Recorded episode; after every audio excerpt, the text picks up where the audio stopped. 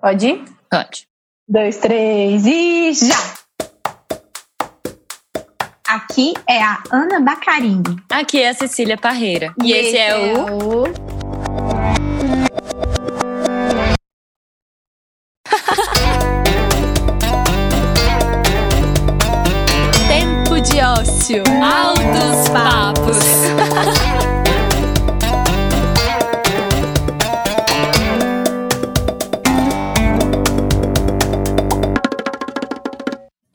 aí, queridas e queridos, vocês já nos conhecem, então vamos direto ao assunto. No programa de hoje falaremos sobre o poder de descobrir nosso amor próprio e como isso nos salvou de diversas situações. Com nossas três convidadas, tivemos mesmo altos papos. Ah, e vem ouvir nosso manifesto para saber mais sobre o conceito desse nosso programa de entretenimento. Já está também disponível em todas as plataformas de streaming. Bora? Olá, meninas. Muito obrigada por terem aceitado o nosso convite aqui para participarem da nossa conversa. E aí, primeiro de tudo, a gente quer perguntar, como a gente sempre pergunta, vocês se conhecem? Não. Não. Não. Ótimo. a gente queria saber o que que vocês sabem sobre o programa de hoje. Nada. Nada. É. Tô bem nervosa. Tô um pouco também. Algumas pessoas me criticaram, nossa, mas você não tá assim, achando estranho não saber nada? A gente tinha comentado que a gente ia falar alguma coisa e abordar alguma coisa sobre o amor. E pelo menos a gente aqui, quando a gente pensa em amor, nossa cabeça já pula para amor romântico, né? Verdade. Mas a gente vai falar algo muito mais complexo e talvez até mais importante, que é de amor próprio. E aqui no programa a gente quer sempre propor que os convidados se apresentem de uma forma não convencional, para sair daquele, oi, meu nome é fulano, eu tenho X anos, eu trabalho com tal, tal, tal coisa. Então, para vocês se apresentarem hoje, a gente queria propor assim, para vocês falarem o nome e em uma palavra como vocês resumem o processo de encontro com o seu amor próprio? Caramba! Pode começar, Bárbara? Nossa, pera, não estava preparada. Meu nome é Bárbara. Construção é uma palavra Maravilha. boa. Uhum. Meu nome é Luísa. É, arte. Meu nome é Luana. Minha palavra é frustração. Uau! A É, gente pode explicar melhor isso depois. ok, a gente explica tudo. Olha, eu queria começar, gente, contextualizando para vocês, assim, um dos motivos da escolha dessa pauta, né, amor próprio. Essa é uma temática que é muito pessoal para mim e para Cissa. Eu vou falar um pouco da minha vivência pessoal, que é o seguinte: eu fui modelo por alguns anos da minha vida, tipo assim, acho que desde os 10 até mais ou menos os 17. E isso acabou acarretando em alguns distúrbios e em algumas outras coisas assim que aconteceram. Eu sempre tive assim, desde pequena, aquela vontade de ter visibilidade, de ser modelo, atriz, de ir no Faustão, assim, aquelas coisas, sabe como? E, e eu acho que assim, é um pouco comum, né, esse sentimento, muita gente relata um pouco disso. Enfim, eu fui crescer, nesse desejo me acompanhou, e durante alguns anos eu participei dessas agências de modelo, fiz vários concursos, vários testes, várias coisas. E chegou a adolescência, né? Essa parte do desenvolvimento do nosso corpo, de ganhar massa mesmo e tudo. E isso foi uma barreira muito grande para as agências. E o que, que aconteceu? Eu vi muita coisa, tipo assim, que quando eu pesava assim 56 quilos, eu ia ter que emagrecer 10 quilos para eu conseguir arrumar algum trabalho. Então, assim, coisas muito pesadas. E isso, assim, medindo o que eu meço hoje de altura, que eu meço 1,68, então, assim, é um peso muito abaixo do saudável. E é isso, assim, é, as agências, elas que eu participei, que eu encontrei no meu caminho, sempre trabalharam com, essa, com esse distúrbio mesmo. E isso gerou um distúrbio tanto na minha percepção, tipo, na minha autoimagem, quanto também na minha relação com o meu corpo. Eu desenvolvi bulimia, eu desenvolvi anorexia, e isso tudo foi um processo muito doloroso para mim. Então, assim, tudo isso acarretou num problema de autoestima gigante, que eu, assim, me lembro de, desde, sei lá, 10 anos de idade, ter um sentimento muito ruim comigo mesma. E eu acredito que, infelizmente, isso é uma realidade para muitas mulheres. Até porque né, a indústria ela reproduz um padrão de beleza que é completamente inalcançável. com a ascensão das redes sociais, principalmente do Instagram, que é uma rede que é 100% a respeito de imagens, né? A gente acaba desenvolvendo esse processo de comparação que é muito dolorido e muito severo para muitas mulheres. Com isso, né, eu entendo que essa dificuldade da aceitação, da autoconfiança, do amor próprio, ela acaba sendo cada vez mais difícil. E eu queria começar com uma pergunta que é assim: você se ama? Muito. Eu não tenho problemas com isso, assim, sinceramente. Já tive muitos problemas em relação à autoestima, assim, mais adolescente mesmo. Mas depois que eu comecei a trabalhar minha imagem mesmo, eu trabalho numa empresa de consultoria de imagem, então isso para mim fica um pouco mais claro, né? Eu lido com isso diariamente. Inclusive hoje eu gravei um vídeo sobre diversidade estética. Então, assim, realmente não é um tema que pega muito para mim, assim, porque eu não tenho dificuldade com isso. é, é muito libertador falar isso hoje, porque hoje, aos 25 anos, eu sou uma pessoa que eu vejo as coisas no Instagram e eu fico, ok, assim, esse é o corpo da pessoa, não é o meu corpo. Eu tive um, processo ano passado, eu dei uma engordada, assim, uns 30 quilos, e eu tô de boa. Tipo assim, eu passo as coisas na minha imagem que eu quero passar através de outros elementos, sabe? Assim, eu, eu tento levar, assim, confiança para as coisas, é, porque eu super entendo que isso é uma barreira muito grande que é colocado para nós mulheres, principalmente, né? Então, assim, eu tento real, assim, diariamente me manter positiva em relação a isso. Que linda, Lulu. Eu não tenho como falar sobre me amar sem pensar no que que meu corpo representa, né? Ser uma mulher negra significa ter sempre esse corpo em evidência, assim. Eu acho que hoje a minha relação é de muito mais amor, mas o ódio ainda está presente, sabe? E aí vem por causa de toda essa construção desde a infância desse não lugar, né? Ontem eu estava contando é, para umas pessoas que eu estava conversando sobre isso, né? Sobre quem que era a noivinha na festa junina e sobre o meu desejo desde sempre de ser essa noivinha, né? E nunca era eu, eu nunca era escolhida. E sendo uma mulher negra também, é sempre esperado que a gente seja o sexo, o corpo, né? O prazer, e até 2015, 2016 eu era muito magra. Eu pesava 50 quilos e eu sempre tive mais ou menos uns 70. Então eu era bem magra, assim. E aí eu não, não cumpria com isso, né? Eu não era aquele corpo desejável. Eu era magricela e as pessoas não me olhavam com esse desejo e era esse o único lugar que as pessoas tinham para mim. Então, se eu não podia suprir nessa questão sexual, eu não era tão bonita assim. E aí, em 2017, eu comecei a tomar remédio para depressão e ansiedade. E eu comecei a engordar. E hoje eu peso 71 quilos, tenho uns 73 mais ou menos. E esse processo foi muito complexo para mim, porque o meu corpo começou a representar uma outra coisa para as pessoas, que era esse lugar do desejo do sexo o tempo todo, assim.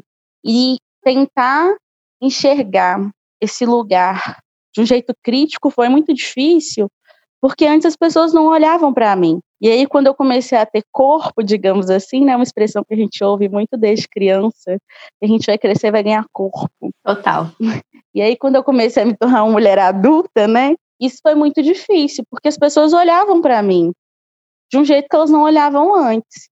Mas saber separar que esse olhar não era um olhar bom, porque me colocava nesse mesmo lugar do sexo, foi muito difícil, assim. Então eu acho que hoje, assim, é uma relação muito mais de amor, por entender quem eu sou mesmo, o que que meu corpo representa para mim, assim, acima de tudo, né? Eu sei que ele sempre vai ser enxergado primeiro, né? Do que qualquer coisa que eu diga. Hoje eu sou uma mulher preta que usa dread vermelho.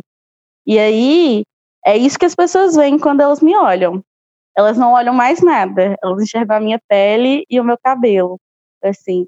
E aí foi muito importante chegar nesse momento em que, ainda que eu saiba que vai ser essa visão, e provavelmente o resto da minha vida, tem o lugar desse corpo para mim, né? O que, que ele representa? Assim, quais são as marcas que meu corpo carrega e o que que eu vejo no espelho mesmo, assim. E aí, quando eu falo de construção, Eu acho que é porque eu sempre tô nessa, assim. Eu lembro que quando eu, eu tinha um corpo muito magro, eu tinha muita vontade de ter peito, de ter bunda, né, grande e tudo mais. E eu sofria muito com isso, assim, muito mesmo. Eu chorava horrores por causa do meu corpo, porque era sempre esse o esperado. E aí, quando eu comecei a gostar do meu corpo, falei, nossa, esse é o meu corpo e tudo mais. Aí eu comecei a engordar. E eu sempre me perguntei o que, que era isso, né, de ter autoestima. Autoestima é você gostar do corpo que você tem hoje ou é você gostar do seu corpo, independente de como ele tá. Então eu acho que é uma construção eterna, assim. Ótimo. Total, já, já, já puxando o gancho aqui para falar que eu sou super nova, assim, eu tenho 18 anos, para quem não sabe, e para quem tá só ouvindo não tá me vendo, eu sou uma mulher extremamente dentro dos padrões de beleza na sociedade, porque eu sou branca, eu sou loura e eu sou magra. É um processo diferente porque eu não, não externamente as pessoas, eu sempre fui enxergada como uma pessoa bonita pelos outros, mesmo que eu mesma não sentisse isso. Então, eu acho que eu passo muito pela questão assim, hoje eu falo, eu gosto muito de mim. Eu acho que eu sou muito legal. Assim, modéstia à parte, eu, eu me acho extremamente interessante e eu vejo minha autoestima muito ligada a questões não estéticas me, faz, me fizeram valorizar mais as questões estéticas, as coisas que eu não gostava em mim, eu tive várias questões com o corpo já. Eu, com a mesma altura que eu tenho hoje, eu já cheguei a, eu tenho 1,62, eu já cheguei a pesar 39 quilos. Eu sofri com anemia, eu foi muito um período da minha vida em que as redes sociais, eu era super nova, e as redes sociais têm um impacto muito grande na gente, né? A comparação, aquele rolê de blogueira fitness e tal.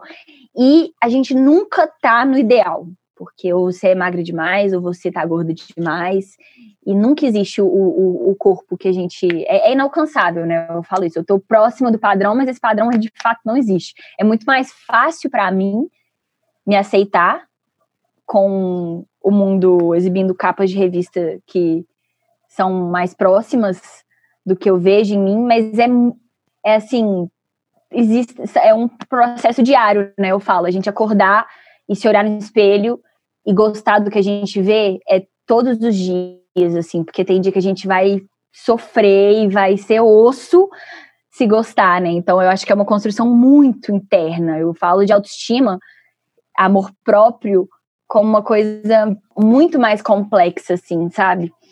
E eu vejo hoje a capacidade que eu tenho de, de gostar de mim e de poder falar que sim, eu me amo. E eu vejo tanto que é estranho para os ouvidos dos outros a gente afirmar isso, né? Eu vejo aqui nós três que afirmamos que nos amamos, o tanto que para muita já rolou isso muito comigo depois que eu descobri que eu me amava e eu passei a falar isso para as pessoas, o tanto que era estranho ouvir, né? Tipo, como assim você se ama? Você gosta de você, mas por quê? O Jong até fala, né? Quando souberam que eu me amo, passaram a me odiar. É um pouco isso, né? É, numa sociedade que está o tempo inteiro tentando colocar defeitos na gente, né? E tentando fazer com que a gente não goste de si mesmo, porque é muito mais fácil que a gente não se goste, né? A gente se autodestruir torna, torna a gente muito fraca. A gente se amar é uma coisa muito forte, né? Você gostar de quem que você é, gostar da posição que você tem no mundo. Eu acho isso, assim, de uma força imensa. E eu acho lindo ouvir outras mulheres falando que se amam também. Que bonito, gente. Muito massa. Estava pensando esses dias sobre o quanto que eu não tenho me olhado no espelho, assim, sabe? Olhado o meu corpo no espelho. E o que isso quer dizer, assim, de mim mesmo e dessa fase que eu tenho passado, assim. Você fala agora em quarentena ou na vida? Oh, de uns tempos pra cá, assim. Eu acho que em quarentena também. Mas é porque eu, sei lá, na casa dos meus pais tinha um espelho que ficava no banheiro, eu saía do, do banho e eu sempre me via. E eu acho que eu sou uma pessoa vaidosa, assim, gosto disso. E aí eu tava pensando sobre tanto que eu tenho evitado o espelho, assim, e do porquê disso. Se é por não gostar mesmo, ou é por, ah, né, não é tão importante assim me ver, porque eu acho que esse se ver tem uma potência muito grande, ainda que amor próprio não diga só sobre isso, sabe?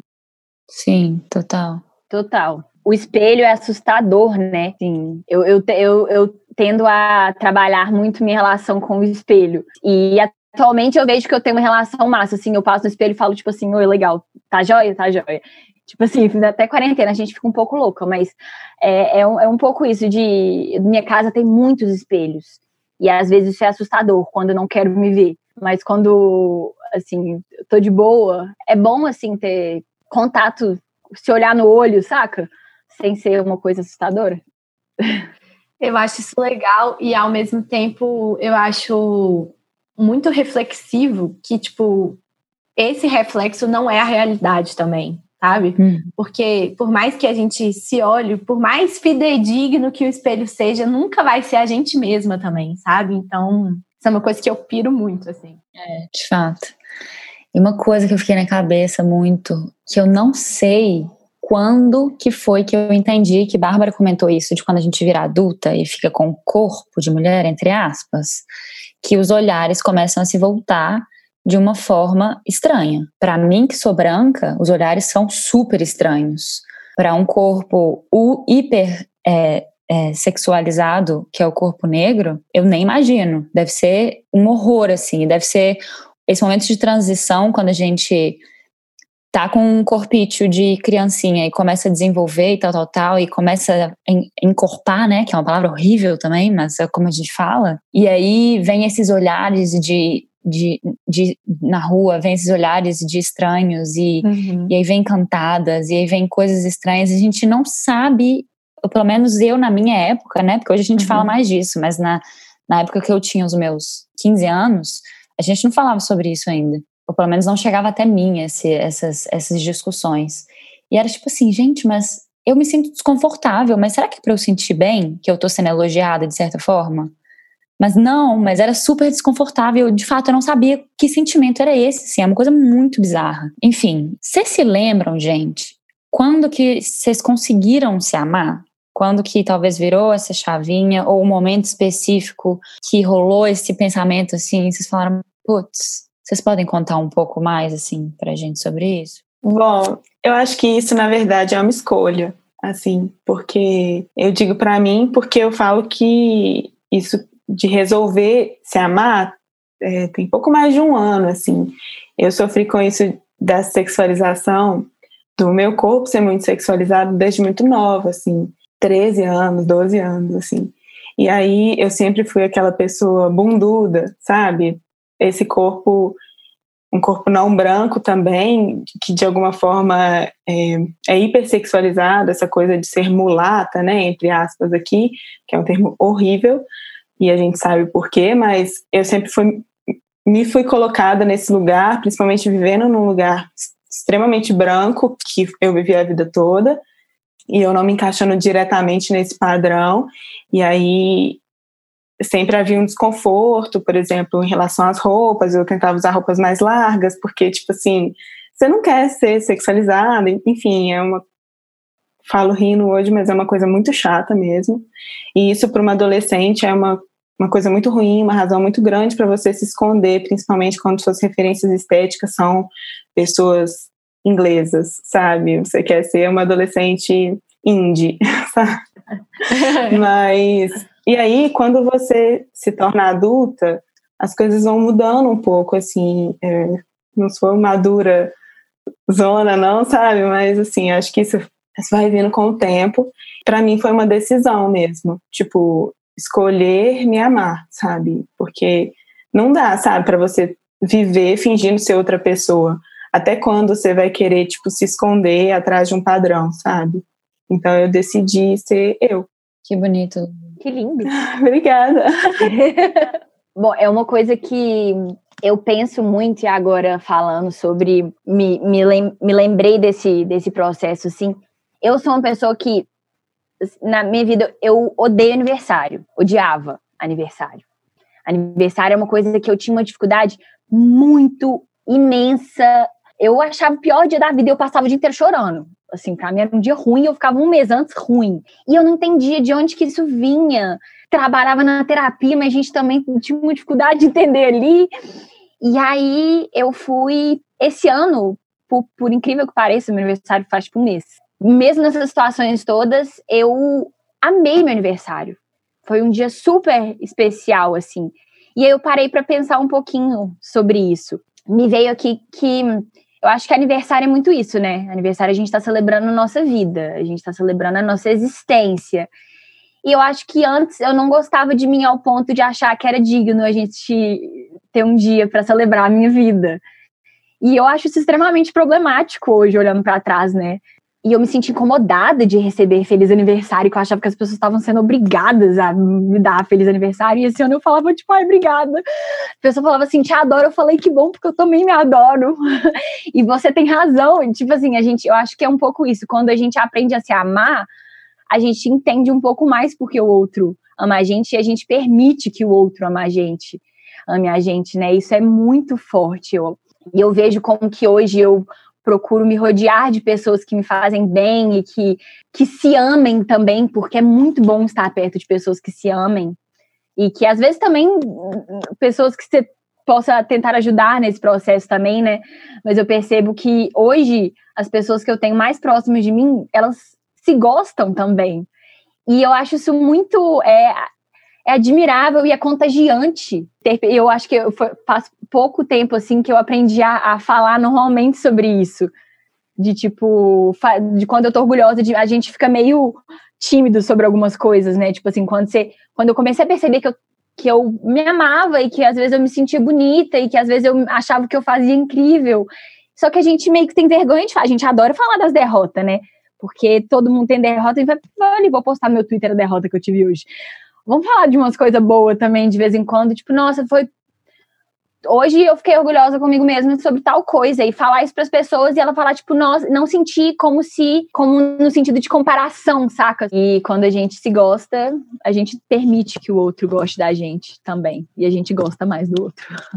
Que paradoxal isso que você falou também de que a gente, a gente fica compartilhando coisas ruins que aconteceram com a gente, tipo, nossa, hoje meu dia foi um saco, hoje meu dia foi não sei o quê, nossa, eu tô de TPM e minha pele tá horrível.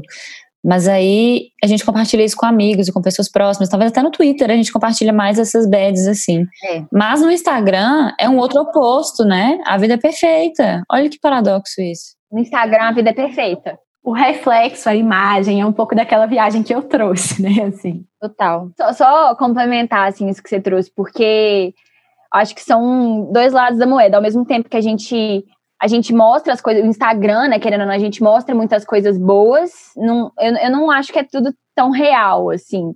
Mas quando a gente vai contar para pessoas próximas e se expor e desabafar, a gente tende a ter esse, talvez, cuidado por a gente viver nesse mundo tão de comparação, né? A gente tende a ter esse certo cuidado de, tipo, não ficar falando tanto das coisas boas porque acha que isso vai trazer uma coisa negativa, sabe? Que é muito mais fácil falar, talvez, as coisas. Eu não sei, isso é muito paradoxal, realmente. Me deixou confusa. é louco. Eu vou pegar o gancho do Instagram para comentar e depois entrar na resposta da pergunta. Mas é engraçado que, por trabalhar muito essa questão da saúde mental e tudo mais, antes eu falava bastante assim no meu Instagram sobre a depressão a partir do meu olhar, né? Para além do olhar de alguém que estuda psicologia, mas o olhar de alguém que vive a depressão, que vive a ansiedade. E aí era tudo mais cru, assim. Só que aí eu comecei a ficar muito desconfortável, porque as pessoas ao meu redor falavam que eu estava me expondo demais. Olha só. E aí, assim, eu comecei a achar que eu que estava fazendo errado, sabe? Ainda que tivesse uma função, assim, tanto uma função de fazer outras pessoas verem que tá tudo bem, a gente consegue sobreviver com depressão e estamos juntos, sabe? Vamos criar alternativas e tudo mais. Tanto no sentido de que, de certa forma, era terapêutico para mim poder falar disso com as pessoas sem um peso nas costas, né? Sem ser nossa, ai meu Deus, como que as pessoas vão lidar com isso, assim. Acho que para mim falar no Instagram tinha muito essa função também, porque eu podia falar sem ter aquela resposta naquele momento e conseguir lidar com isso depois, assim, né? Porque muitas vezes quando a gente chega para falar de saúde mental em qualquer espaço, ou você tem que falar na terceira pessoa, mas se você fala, né, em primeira pessoa, aí todo mundo assim se assusta, né? Quebra o clima. Uhum. Oh meu Deus. Tabu ainda, né? É, exatamente. Como se isso me impedisse de ser feliz, sabe? E assim, hoje eu sei que eu sou uma pessoa com depressão e sou uma pessoa feliz. E isso não é antagônico, né? Então, assim, eu comecei a me sentir muito mal e de uns tempos para cá tenho pensado sobre como que eu parei de compartilhar essas coisas, assim, por começar a ficar, ai meu Deus, será que eu não estou me expondo muito? E aí a gente pensa, qual que é esse jeito de se mostrar, né? É o que está dando certo no sentido, bem entre aspas, mas é o que é bonitinho, o que é padrãozinho, é a minha felicidade, é eu maquiada, assim, super arrumadona. E assim, é ótimo compartilhar isso também. Eu me sinto muito bem quando eu me arrumo, mas isso é uma coisa que eu gosto, mas não, não tô assim a maior parte do tempo. Uhum. A maior uhum. parte do tempo eu tô com o cabelo para cima, trabalhando igual uma doida debaixo do sol de Belo Horizonte. Agora eu tenho tentado resgatar um pouco disso, assim, né, nas minhas redes sociais, principalmente Instagram, que é que eu gosto mais, de mostrar, por exemplo, meu dia a dia mais do jeito que ele é. Meu dia a dia de trabalho é uma coisa que eu gosto muito, que diz muito de mim. Então, assim, eu tenho tentado, sei lá, trazer coisas mais verdadeiras, porque eu acho que tem a ver também com esse encontro comigo mesma. De me olhar e falar: caramba, é, hoje eu acho que eu me amo por um motivo, assim. Eu acho que eu sempre me achei uma pessoa super interessante.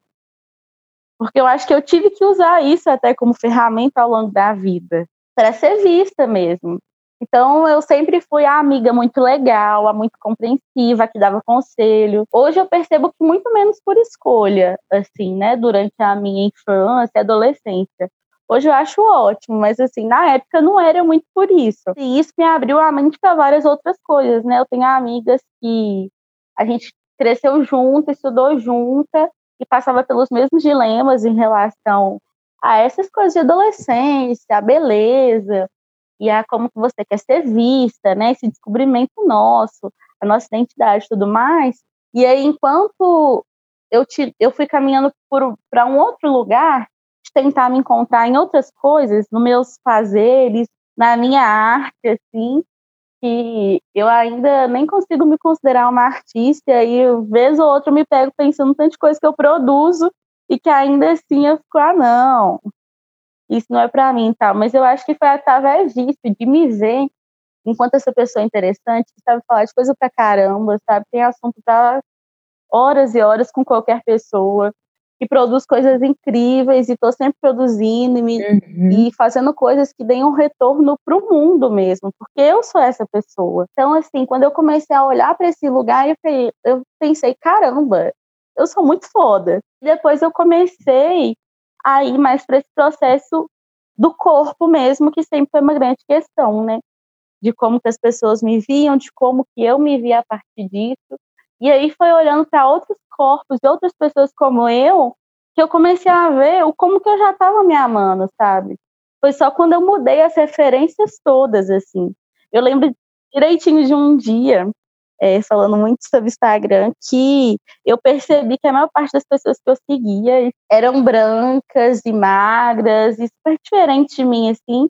E eu fiquei assim, caramba, como que essa rede social vai ser agradável para mim? Assim? Todo conteúdo de beleza que eu consumo não tem nada a ver comigo, não parece comigo, eu nunca vou conseguir fazer as mesmas coisas assim. E aí eu comecei a mudar isso, e isso mudou tudo. Mudou o jeito como eu me vejo, o que, que eu quero fazer no cabelo, a maquiagem que eu quero usar, a roupa que eu quero usar. Isso muda tudo, né? Muito por entender que tudo era possível nesse corpo que é meu mas enxergando outras pessoas como eu, assim. Então, eu acho que meu processo foi bem esse, de sempre ter me achado uma pessoa super interessante, mas ao mesmo tempo é, sempre ficar nesse lugar de não, sei lá, de não me enxergar nesse lugar de alguém que merecia essa beleza, essa atenção, esse amor. Quando eu comecei a amar outras pessoas como eu, enxergar outras pessoas como eu, admirar outras pessoas como eu, eu percebi que eu realmente estava super me amando mesmo, que eu era foda pra caralho. Que massa. Olha o poder da representatividade, né?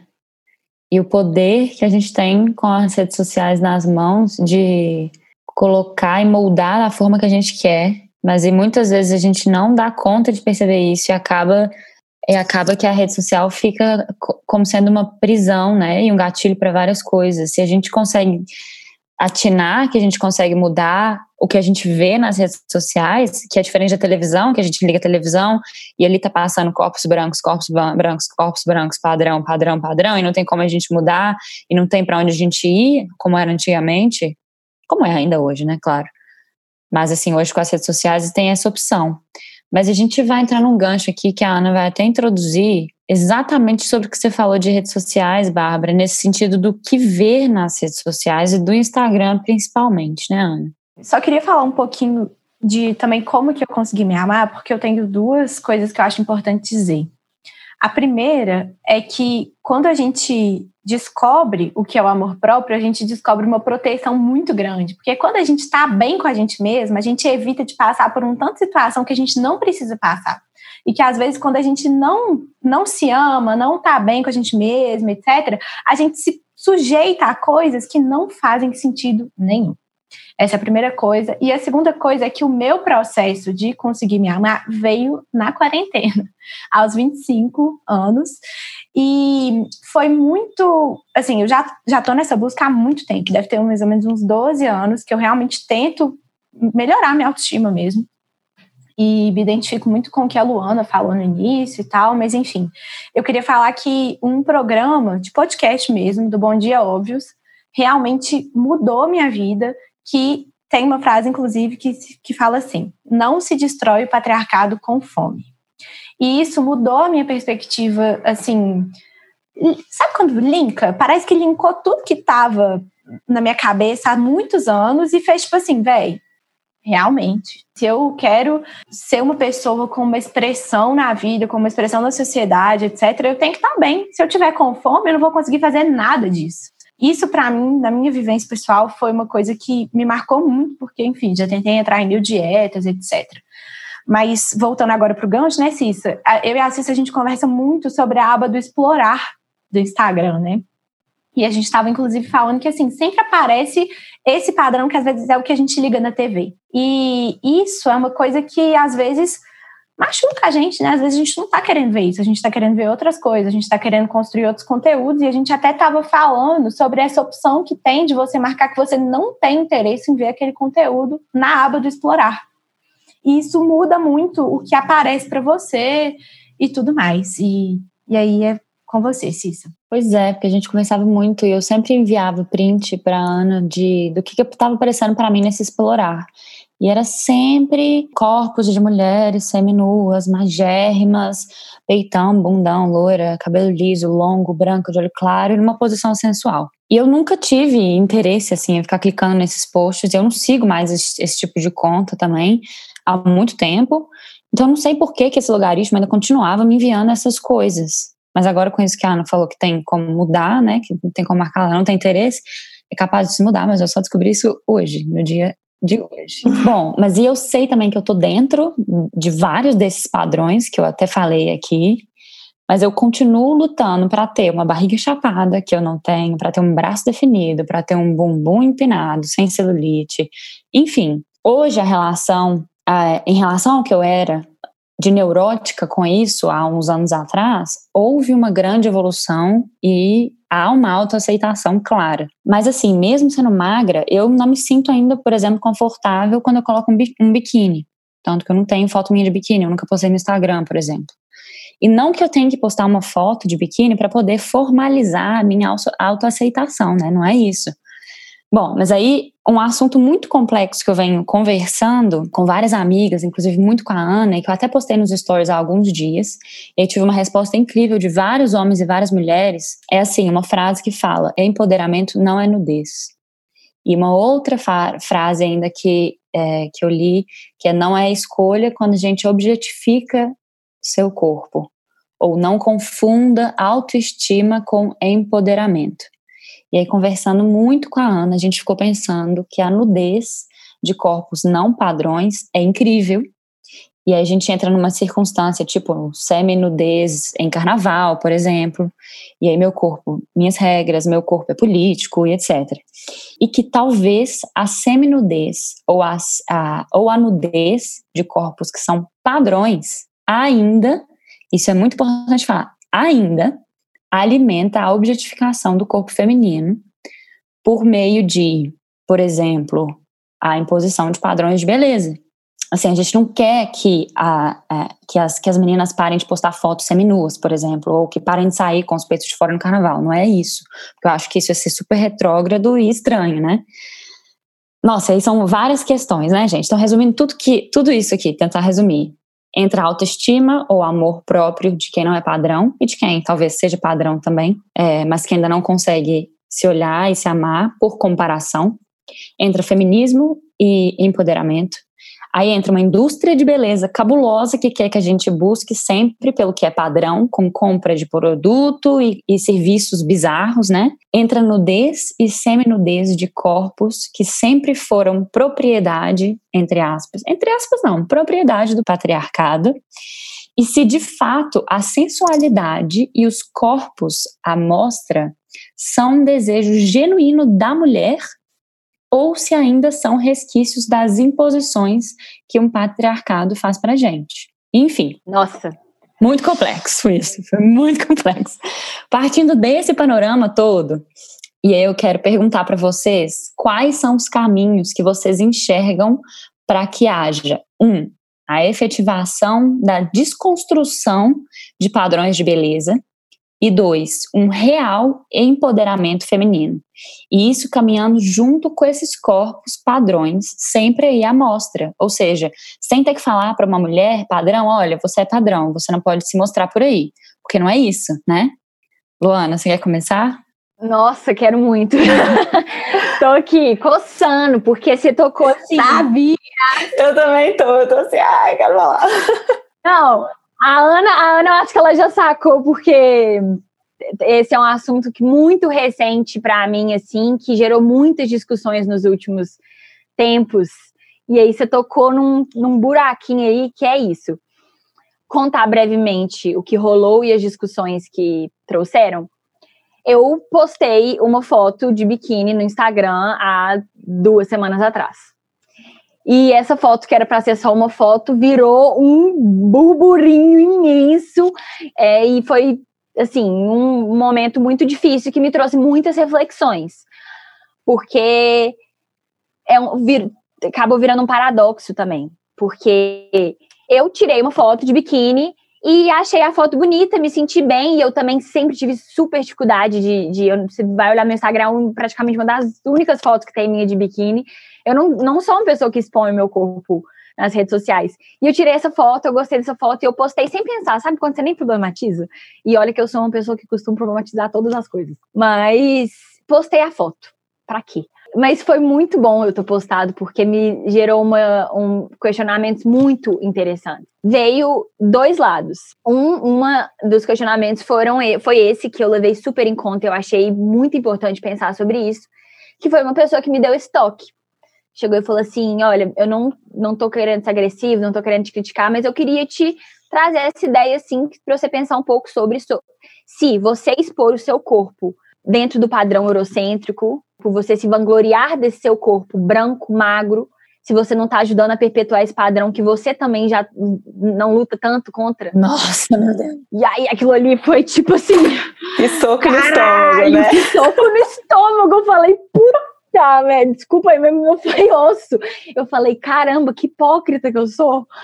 Saca? Porque não passou pela minha cabeça quando eu fui postar, porque hum, é uma foto do meu corpo. E eu não pensei que aquilo ali era tão forte, né? Assim, que poderia ser tão forte e tão violento para muitas mulheres.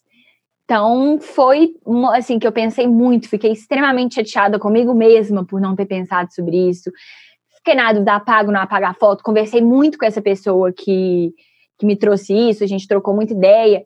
Só que aí rolou que logo depois que eu recebi essa mensagem super válida, eu recebi outra que me falou eu postar uma foto e com essa palavra popozuda na internet, isso de certa forma me descredibilizava em, em que aquele não era meu maior, minha maior qualidade, que eu era uma pessoa super interessante e que eu não deveria me expor desse tipo, dessa forma na internet, porque eu tinha qualidades muito melhores que essa. E aí eu entrei num, é, num, num, paradoxo louco e uma faca de 500 gumes que eu fiquei tipo assim, Nossa, ao mesmo tempo, quando eu recebo uma mensagem dessa, eu fico pensando tanto que é importante eu postar esse tipo de foto, porque eu quero falar assim, eu sou eu sou, eu sou super interessante, eu sou engajada, eu tenho meus projetos, eu faço uma caralhada de coisa.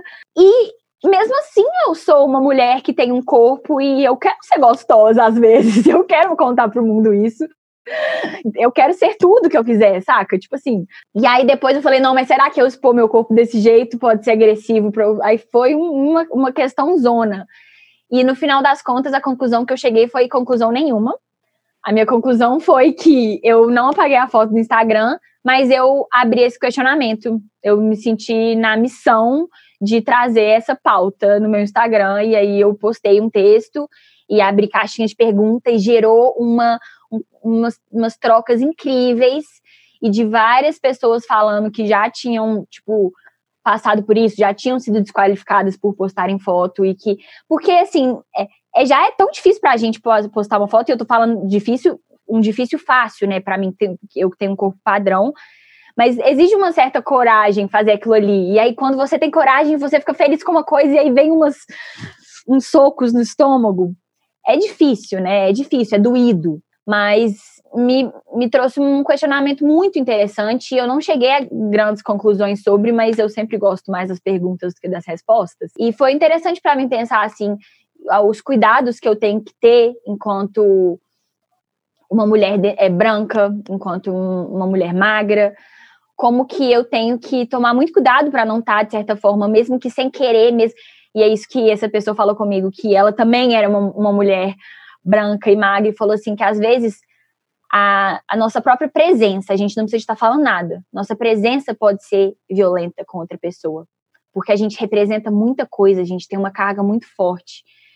Então, foi mais um, um questionamento que surgiu e que foi muito importante, assim, pensar mais sobre isso. E eu gosto de ouvir diversas opiniões sobre o assunto, porque se divergem muito, né? Uhum. Não, eu só queria falar, gente, é que eu fico muito revoltada, na real. Diga, é, Me incomoda extremamente. Assim, eu fico pé da vida que essa retórica da autoestima feminina é muito pautada na beleza, sabe? Tipo, cara, a gente não é só isso, sabe? Nossa, é verdade. Tipo, beleza, é importante, gente. Eu sou uma pessoa super vaidosa. Se você olhar minhas redes sociais, tipo, eu fui maquiadora durante uns bons anos da minha vida. Então, tipo, eu sou uma pessoa que, que é dita como feminina, né? Assim, na sociedade. Eu gosto de me arrumar, trabalho com moda, imagem e tal. Mas, cara, isso não é o mais importante no sentido de se amar e se gostar e de e de amor próprio, sabe? Eu tenho questões de amor, de amor próprio, mas em outros âmbitos, sabe? Não da beleza, porque isso para mim, pautar quem eu sou somente na minha beleza, é muito raso para mim, assim. Eu tenho dores na, na alma que são muito maiores do que isso. Claro que o corpo também não quer dizer que é só a beleza. É, ter um corpo no mundo representa muita coisa em vários momentos, né? Ser um corpo magro, ou gordo, ou branco, ou preto, enfim. Mas isso não necessariamente tem a ver com beleza, né? E aí eu acho que, pegando o gancho daquilo do Instagram que vocês falaram, que eu tinha dito também sobre amor próprio ser uma decisão, muito do empoderamento que a gente tem que ter, e vindo, sei lá, de uma parte da comunicação, eu sou da área da comunicação, gente. Cara, você pode escolher quem você segue, sabe? Tipo, mesmo que você, é, por exemplo, como você falou, Cissa, que muitos, você não segue gente e tal, mas aparece no seu explorar, tá? Mas provavelmente você segue pessoas que seguem essas pessoas. Então, assim, segue outras pessoas também, sabe? É sua escolha, sabe? Tipo, enfim, a gente tem esse poder, é só a gente, assim, tomar isso pra nós mesmos, sabe? E sobre, Luana, sobre sua foto, cara, a pessoa vir te dar o toque e falar assim: olha, talvez isso cause dor para outras pessoas, eu acho super válido. Mas a pessoa meio que colocar nesse lugar dicotômico de você, ou você é bonita, ou você é interessante, cara. Isso, não, aí já. Isso não faz sentido, sabe? Não. Não deixe de postar fotos de biquíni por causa disso. Foi um homem que falou isso? Não foi homem. Hum. Tiveram alguns homens que tocaram no assunto, assim, mas na verdade, esse questionamento foi feito pela minha avó. Olha. E, mas foi muito Uau. interessante, porque minha avó é uma pessoa foda. Minha avó lutou na ditadura, minha avó é escritora, minha avó é extremamente feminista. E ela é extremamente minha fã, ela gosta muito de tudo que eu faço, ela me admira muito, então por isso que foi tão dolorido em mim por vir dela, né? de que, certa forma, ela acreditava que aquilo me desqualificava. Mas eu, eu, de certa forma, eu compreendi, porque quando a gente pensa numa perspectiva histórica, eu vejo ela, que é uma mulher de acho, mais de 70 anos, que lutou muito nos anos 60 ali para que ela fosse vista como mais do que um corpo sexualizado, para que ela fosse vista como um corpo pensante. Então, eu acho que para ela também deve ter sido estranho eu eu reforçar o meu o meu lado sexual porque ela tentou tanto fugir disso, saca? Então eu acho um pouco compreensível. É porque era uma dor para ela isso, então, né? É. É entendível. Com certeza, eu, eu acredito que seja que tenha sido sobre isso, assim. Eu não cheguei a responder a mensagem dela, porque eu só escutei e falei assim, eu não acredito que eu tenha que responder um tipo de mensagem desse. Mas aí depois a gente trocou ideia e ficamos de boa. Mas eu, eu foi compreensível, assim. Eu acho que, de certa forma, é, é existe isso, né? Foi o que a Cissa falou, de, de a gente expor nosso corpo é porque a gente realmente quer ou ainda são resquícios uhum. de uma frequente objetificação que jogam sobre a gente, né? É. Que a gente ainda tem que lutar contra. É, a gente nunca sabe se a gente está sendo realmente manipulada ou não, né? A gente tá. A gente tá. É. O tempo todo. a gente tem ilusão, né? Uma coisa sobre isso é que, assim, claro que pode ter sido uma dor de sua avó e tal, que ela lutou contra isso, mas eu acho muito doido que mesmo quando isso não aconteceu, né, as nossas mais velhas repetidamente estão dizendo, estão nos censurando de alguma forma nesse sentido assim. E aí eu falo isso porque, por exemplo, a minha mãe, quando eu era criança, eu adorava fustigar as coisas da casa. E aí eu achei um tanto de foto, lá em casa a gente revelava muita foto. E tinham várias fotos dela reveladas super sensuais e tal beleza, quando eu era criança fiquei um pouco assustada assim, mas eu era uma criança, passou. Eu fui cristã durante um bom tempo, e aí quando eu saí da igreja, eu comecei a descobrir o meu corpo de um outro jeito, eu comecei a gostar dele. Para mim, o Instagram sempre foi muito uma ferramenta de colocar o que eu gosto. E se eu gosto do meu corpo, ele vai aparecer também. Quando eu comecei a fazer isso, minha mãe ficou muito desconfortável. E ela falava várias vezes sobre isso comigo e tal. Teve um dia que a gente estava junta, pegando o ônibus para ir para algum lugar. Ela me perguntou se já tinha enviado nudes. Aí eu falei que sim. Mentira! Tocada! Uau, que incrível! E aí, e ela? Aí eu falei que sim. Será que ela queria saber a resposta mesmo? Eu acho que não. Só que eu sempre fui muito sincera com ela. Respondo, ela pergunta, eu respondo. Uhum. E aí, na maioria das vezes, ela não gosta, mas eu respondo. E aí eu falei que sim. Ela falou, nossa! A pergunta você não quer, né? Mas quem você puxou? Eu falei, sério que você tá perguntando isso?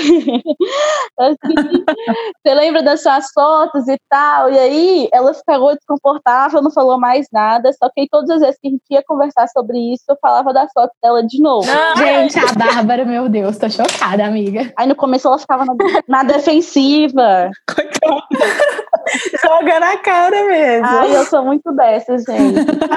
ela, ela ficava meio desconfortável e tal. Eu falava, não, mas a gente revelava e guardava. Você tá colocando na internet, não sei o quê. e aí no começo ela ficou muito assim, sabe? E hoje em dia, tipo assim, todas essas, essas coisas dela caíram. Eu vou mandar para vocês depois as fotos que minha mãe postou no Instagram dela esses dias e eu fiquei muito orgulhosa. Eu quero muito ver. Tenho muito interesse. Fotos extremamente sensuais. E minha mãe vai fazer 60 anos agora, sabe? Ah. E eu acho que é muito fruto desse processo nosso, assim, porque no começo era esse incômodo todo. Falando um pouco sobre a minha experiência com isso, né? Eu também acho muito legal terem pontuado a sua foto sobre como isso pode ser violento, uhum. mas eu acho que é muito importante a gente também dizer que sim, tem, pode ser muito violento, tem que tomar cuidado, mas isso não quer dizer que todas as mulheres padrões têm que parar de tirar fotos no mundo, porque senão vão estar ferindo outras mulheres, né? Porque não é isso que nos fere em si. Exato. Né? Não é essa foto, é esse mundo racista, machista. Total. É isso que nos fere, assim, né? Mas Exato, de Eu fato. acho importante a crítica para a gente pensar, mas também não como se isso fosse um motivo para que você não poste mais que sejam outros os motivos e que você possa refletir sobre isso, levar outras mulheres como você a refletir. Uhum. Mas, ah, não, então agora eu não vou postar mais porque pode ser violento, né? quando a gente pensa nesse sistema racista, tudo que a branquitude faz é violento. Sim. Pode ser nada e pode ser tudo, né? Por isso que a gente tem que ser crítico quanto a tudo. Mas eu não acho que tem que ser isso, que tem que ser impeditivo. Uhum. E aí, no meu caso, né?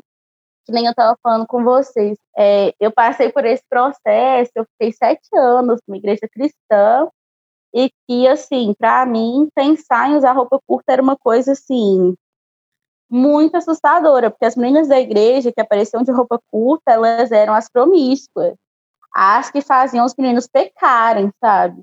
Já teve culto falando disso. Gente. Elas faziam os meninos pecar. Exatamente. ah, gente. Jesus. Olha eu falando de Jesus. Sangue de Jesus tem poder, misericórdia. Eu acho que não tem como a gente falar dessas coisas sem falar da religião cristã também, gente. Não tem jeito mesmo. Assim. E aí, Bárbara? E aí, é, quando as meninas usavam uma roupa um pouco mais curta, era essa coisa toda. Então, na minha cabeça, eu tinha que fazer de tudo para ser aceita, né? Então, eu não podia usar essas roupas. Quando eu rompi com o cristianismo mesmo, entendi que não era uma coisa para mim, essas coisas ainda não eram uma trava, mas era uma coisa que eu sabia que eu precisava explorar, sabe? Eu tinha realmente muito problema com o meu corpo, assim. Eu tenho refluxo desde criança, e aí, durante um tempo, eu come, como eu era muito magra e ninguém olhava pro meu corpo, eu comecei a comer compulsoriamente, tipo assim, eu não dava conta, e eu vomitava depois porque eu, eu comia mais do, do, que eu dava conta e ficava vomitando e não conseguia engordar. E já amarrei fita, tipo assim, muito apertada na cintura, na sexta série, sabe? Ia pra escola com a fita super amarrada, super desconfortável, porque era sempre essa busca por esse corpo, sabe? E, nossa, já fiz muita coisa muito agressiva com o meu corpo, sabe? Uhum. Quando eu comecei a entender que eu não que eu não precisava fazer isso, foi um processo libertador, mas muito tenso também, porque foi de encontro com essas outras coisas, né? Uma coisa falando sobre esse tipo de foto que para mim foi muito, sei lá, foi uma, uma experiência incrível e que depois eu fui questionar ela e sou questionada por várias coisas nesse sentido. É, mas que foi libertador para mim. Depois de ter rompido com o cristianismo e tudo mais, eu comprei uma câmera semi-profissional e eu sempre gostei muito de luzes coloridas. Eu tinha luzes coloridas no meu quarto. E aí um dia eu tava lá de boas e aí eu tiro foto de tudo. E aí eu tirei a blusa e eu comecei a tirar fotos. E eu tirei essas fotos e depois eu fui ver as fotos e foi a primeira vez que eu achei meu corpo lindo. Olha só. Assim, e foi um processo muito incrível assim para mim. Na época eu nem tinha coragem de falar dessas fotos ou de mostrar essas fotos para ninguém. Mas foi a primeira vez que eu me senti bonita de verdade. É muito interessante a gente pensar, né, nessa coisa que ao mesmo tempo que essa nudez que nos é vendida por aí que é uma nudez que só nos sexualiza não serve para nada mesmo. Mas como que os nossos corpos também são potência, sabe? E não são só sexo. Eu não consigo entrar nessa e cair nessa e tentar falar pra gente o tempo todo que o nosso corpo só pode ser isso, é só sexo, só sexo, só sexo. Enquanto mulher negra mais ainda. Foi um processo muito incrível para mim e aí desde então eu sempre faço fotos assim, sempre foram muito para mim, para eu ver o meu corpo, para eu descobrir como eu gostava dele, de que formas ele podia ficar bonito, se era com luz colorida, se era com flor, se era com pintura, se era, sabe, infinitas possibilidades. Incrível. Porque esse corpo é meu, sabe? E ele é meu acima de qualquer coisa, independente do que as pessoas tentem colocar sobre ele, do olhar das pessoas sobre ele, assim. Nesse processo de me libertar dessas questões, comecei a postar algumas dessas fotos. Um outro problema que a gente encara, né? Porque quando a gente rompe isso com a gente mesmo, a gente fala, ufa, nossa, o pior já passou. E aí, quando você joga isso pro mundo, vem todas essas coisas de novo, você vê que o pior não passou, né? A gente acha que todo mundo tá com a mesma desconstrução que a gente, né? É, que tá todo mundo na mesma vibe, que ninguém vai falar nada. E eu passei por isso muitas vezes, tipo, nossa, pra que você tá fazendo isso? Não tinha um pra quê. É porque eu acho bonito. Sabe? Do mesmo jeito, pra mim, né? Esse é o jeito como eu vejo meu corpo. Se eu vejo uma flor e eu acho ela bonita, eu tiro foto e provavelmente eu vou postar no meu Instagram, porque eu gosto muito de postar fotos bonitas no meu Instagram. O meu corpo tinha essa mesma função. Se eu tirei uma foto do meu corpo e eu sinto eu me sinto bem com ele, e foi um processo de anos para me sentir bem, eu vou postar ela. E aí vem isso tudo junto, essa carga toda, né? Eu ouvi também isso. Ai, mas as mulheres negras sempre foram hipersexualizadas. Você fazendo isso, você só colabora com isso. Uhum. Eu não tenho culpa nessa sexualização, sabe? Não fui eu que inventei isso sobre o meu corpo. Quem inventou isso foi o sistema escravocrata, foi a branquitude, mas não eu. Sim. E eu não acho certo eu, hoje, 2020, tantas mulheres negras passaram por tanta coisa para que a gente pudesse se libertando de todas essas questões. E o impeditivo para eu postar esse tipo de foto seja porque ai, as pessoas podem sexualizar, problema das pessoas. Se eu não quiser postar, ótimo, beleza. Eu posso fazer o que eu quiser com o meu corpo. Mas eu não quero, ou já ainda tá presa nesse tipo de coisa, que, ai, mas como que os outros vão me ver, né? Sim, eu ouvi muito isso também. Nossa, mas quando você posta esse tipo de, de foto, as pessoas não vão prestar atenção no conteúdo que você fala. Gente, esse não é um problema meu. Esse é um problema das pessoas que não conseguem aceitar mulheres, sejam elas dos brancas ou negras, podem ser lindas, gostosas, inteligentes e que a gente dá conta de ser isso tudo. Mais ainda isso sobre as mulheres negras, sabe? Eu posso ter uma bunda maravilhosa e posso ser super inteligente e posso fazer projetos incríveis. E eu postar uma foto da minha bunda não me faça só essa bunda. Assim como eu, mesmo que eu poste, né? Tem gente que tem aqueles Instagram que fala, nossa, que pessoa incrível, você conhece a pessoa, a pessoa é um lixo. Total. Então, assim, o que, que isso diz, né? Total. Gente, e eu vou falar, não é querendo ser preconceituosa, não, mas tem muito, muito, muito homem desconstruidão que faz isso, assim. Nossa, e como? Enfim, Tem vários, inclusive. é o que mais tem, gente. Vai, pode desconfiar, falou que é feminista, desconfia, meninas. Que isso? Todos os feministas Nossa! Tipo, pra gente falar mal dos feministas do Belo Horizonte aqui, a gente fica em cinco horas de podcast. É outro programa, esse é outro programa. Exato. Desculpa te cortar, Bárbara. Segue o fluxo aí, minha Uhum. filha. Mas é, é bem isso, assim. Para mim, esse foi um processo muito poderoso, sabe? De me apropriar do meu corpo. Porque eu acho que é isso, né? Quando a gente vai falar de objetificação, a gente está falando do olhar dos outros sobre nós e de sermos esse objeto. Mas quando a gente se apropria desse corpo que sempre foi feito de objeto, ele já deixou de ser objeto. Se eu posto uma foto sensual porque eu escolhi fazer ela, eu fiz o cenário, eu gostei de fazer ela, eu me achei linda pra caramba, eu quis compartilhar isso, caramba.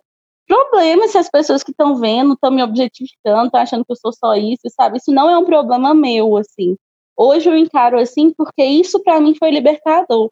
Porque enquanto eu estava presa em como que as pessoas iam me ver com isso, passado, sei o quê, eu não fazia nada, né? Eu, por exemplo, sou uma pessoa super calorenta e por mim eu sairia pelada na rua, infelizmente não posso. então, a maior parte do tempo eu tô só com roupa curta. Eu comecei a perceber também sobre como que as pessoas começavam a me olhar de um jeito diferente, inclusive pessoas que gostam de mim, que sabem de como que eu sou uma pessoa incrível, começaram a me olhar diferente por causa das minhas roupas. E aí, o que, que eu quero fazer com isso? Eu quero é, mudar as minhas roupas. Eu quero começar a me vestir de uma outra forma. No meu caso, que eu visto roupa curta porque eu sinto calor, quero começar a passar mais calor, para que as pessoas tentem me ver de outro jeito. Se eu quiser isso, beleza. Eu vou ter que arcar com o peso disso. Mas eu não acho que isso seja justo comigo. E é isso, né? No final do dia, quando tá só eu comigo mesma, né? Nosso corpo é nossa casa, né? O que, que, é, que, que a gente é além do nosso corpo? Então, assim, se a gente não tá bem com ele, se a gente não ama ele, se o, o, mundo é o mundo, a galera é a galera. Vocês que lutem aí pra conseguir aceitar o que o meu corpo é para mim, né? E é isso aí que você fala, tipo, quando a galera olha de fora, a objetificação vem muito do olhar externo também, né? Falar desse lugar, por exemplo, a gente não tocou aqui nesse assunto, mas uma coisa que é fundamental na identidade, na construção de autoestima das mulheres pretas, é o cabelo. E a gente não precisou tocar nesse assunto aqui, porque a maior parte das mulheres aqui são brancas. A gente nem chegou a falar de cabelo. Eu ia falar sobre esse assunto.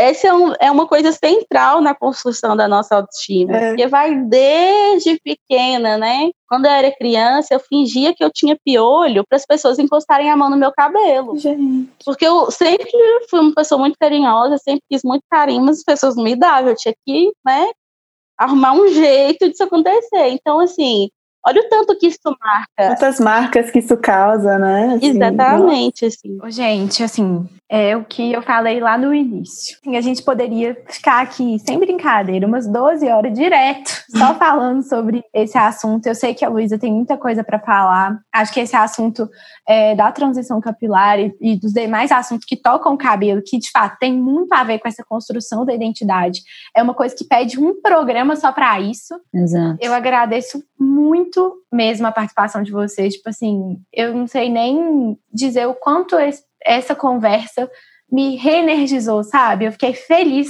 estando nessa conversa e eu espero mesmo que a gente possa atingir outras mulheres e outras pessoas que estejam uhum. dispostas e procurando esse conteúdo que eu acho que tem muito para ajudar muita gente mesmo. Gente, eu queria dizer que eu me senti muito interessante por ter sido convidada.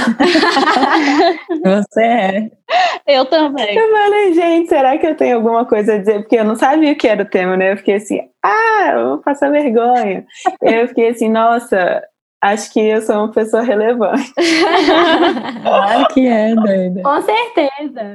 Obrigada por me deixarem participar. Acho que fiquei bem feliz assim com essa conversa. É bom conversar com mulheres que você não conhece. É, achei bem da hora, porque assim, né, querendo ou não, essa questão de rivalidade ainda é um pouco levantada e tal, e assim, conversar abertamente com mulheres que você não conhece é muito engraçado, assim, achei da hora. Muito obrigada pelo convite, gente. Foi super massa participar adorei. Uma honra. Gente, muito obrigada. Gostei muito, principalmente porque, como eu falei, eu vim pronta, estou aqui pelada, deitada no colchão, tomando uma cerveja. Que perfeita, gente. Então, assim, estou muito feliz. Eu, eu gosto desse momento, sabe? Para ser o tempo de ócio mesmo, eu achei ótimo. Ah.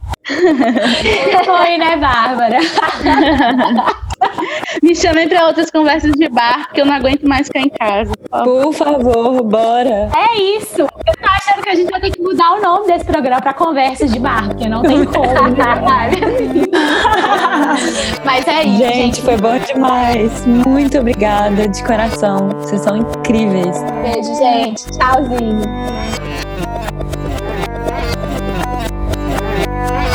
E aí, ouvintes, gostaram do papo? A gente falou um pouco sobre quando a gente consegue nos amar, a relação das mídias também e da sociedade com a construção da nossa autoestima e as diferenças nessa construção para pessoas de variados recortes sociais.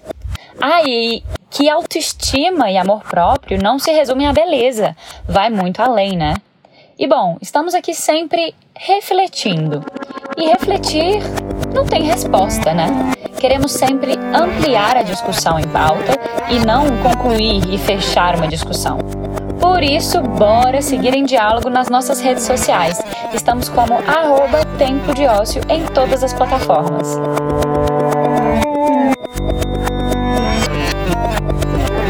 Vamos que vamos!